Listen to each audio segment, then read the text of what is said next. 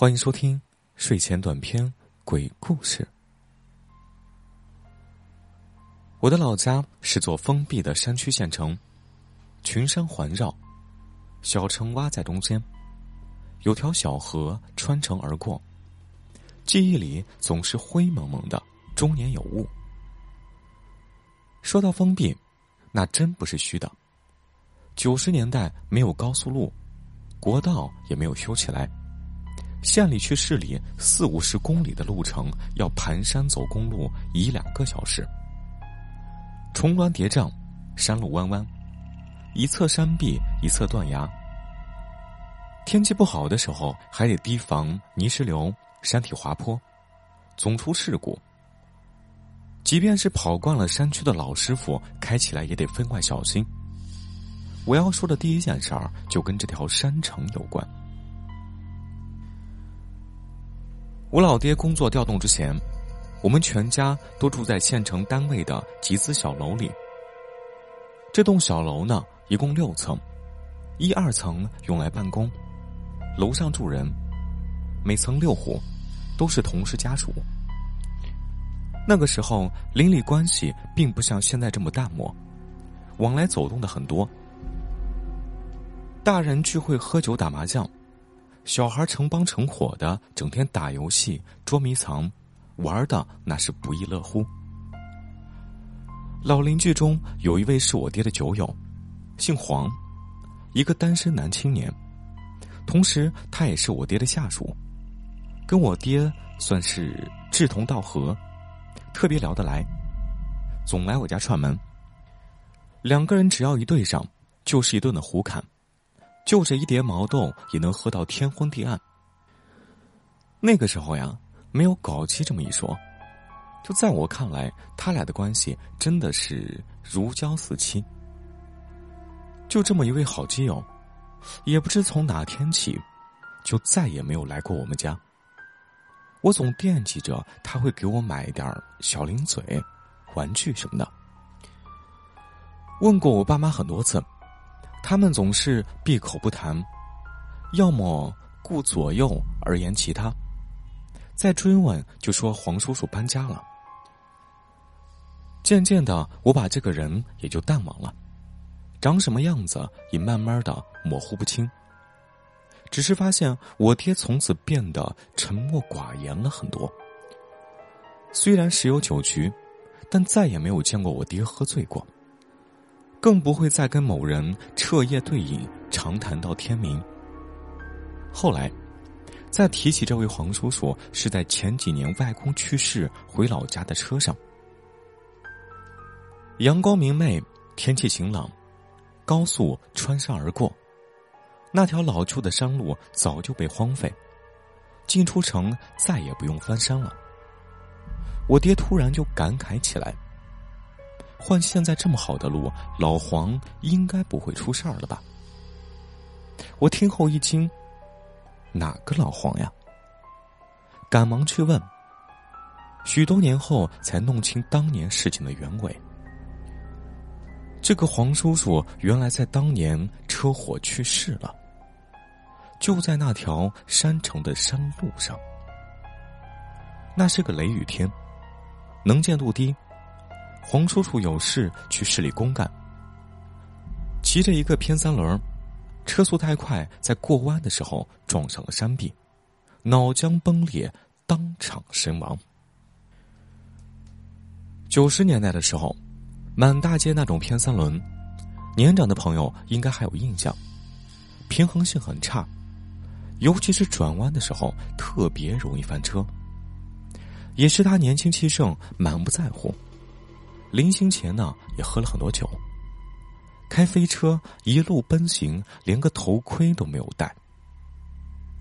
我爹年轻的时候也是一个天不怕地不怕的主，火化的时候居然还凑到了焚化炉窗前看了那么一眼，而就是这么一眼，变成了一辈子的噩梦。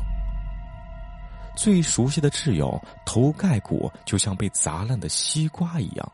根本不成形了。这些事儿，他们固然不会跟一个孩子讲，但这却不是爸妈闭口不谈的原因。原因是，后来的黄叔叔又回来了。那是黄叔叔去世当年的一个夏天的晚上，我爹妈呢去邻居家串门去了，只留我一个人看家。那个时候，社会风气比现在好太多。最热的天气，大家都会敞着大门对流通风，只关上纱窗防蚊。我就这么悠哉悠哉的在家看着电视。也许是新白娘子，也许是包青天，黄叔叔就这么悄然无息的来了。纱门还关着，没听到开门的声音，也不知道他什么时候来的。而我发现的时候，就这么坐在客厅的藤椅上，隔着茶几望着我笑。那时候应该是距离他去世不久吧。我只当他是日常来家串门，并没有起疑，继续看我的电视。我也没有注意他什么时候走的。等我爹妈回来之后，他已经走了。听我妈讲，这件事儿过去不久之后，黄叔叔又来了一次。那天晚上，我爹去谁家送礼去了，我妈一个人在家大扫除。拖地拖到一半，我妈抬头擦汗的时候，突然就看到一个人伸着脖子在客厅高窗那里望着。窗户外面是每层的活动场。那时候啊，没有什么公摊面积之说，场地很大，可以堆放杂物什么的。也是小孩子们玩捉迷藏的地方。我妈没当一回事儿，以为只是哪个邻居饭后无聊出来散步。但没多大一会儿，我妈就回过神来了。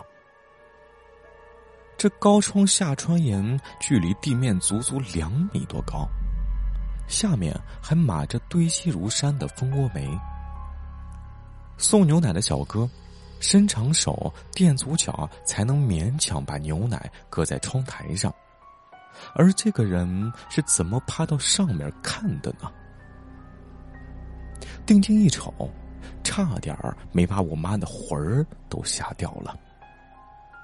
只见黄叔叔脖子伸的老长，往里望着，头啊都快顶到天花板了，没有多余的动作。只是一动不动的盯着里面笑着，我妈的脑袋瞬间一片空白，吓得一动不动，只是直勾勾的跟他对视着。也不知道过了多久，只是一眨眼的功夫，再瞅时，他就这么凭空的消失了。隔了老半天，我妈才回过神来。毕竟是六七十年代走过来的人，胆子大，见的场面多，全当是自己眼花了，也不觉得能有多害怕。等到静下来，想要继续再拖地的时候，眼前的一幕才真的让我妈吓得瘫倒在了地上。只见地上有一滩黑脚印。从门口通到客厅藤椅边，那是我妈刚刚才拖过的地方，而且大门关着，并没有人进来。好在神志还算清醒，此时我妈只有一个念头，那就是赶紧走。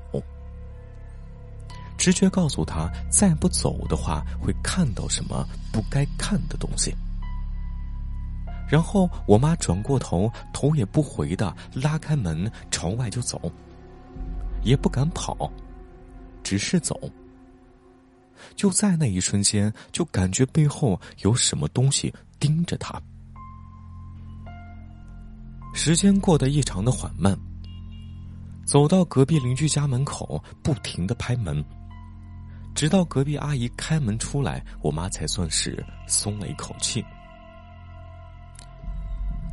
我爹回来以后倒是很淡定，仔细的检查了一番，告诉我妈，那是他自己的脚印，一定是太辛苦了，产生了错觉，让他请假多休养几天，然后把我和我妈送到了奶奶家。我妈也是后来才知道，我爹当时其实看出来不对劲的地方。那黑脚印摆明是个男人，而且沾满了煤渣。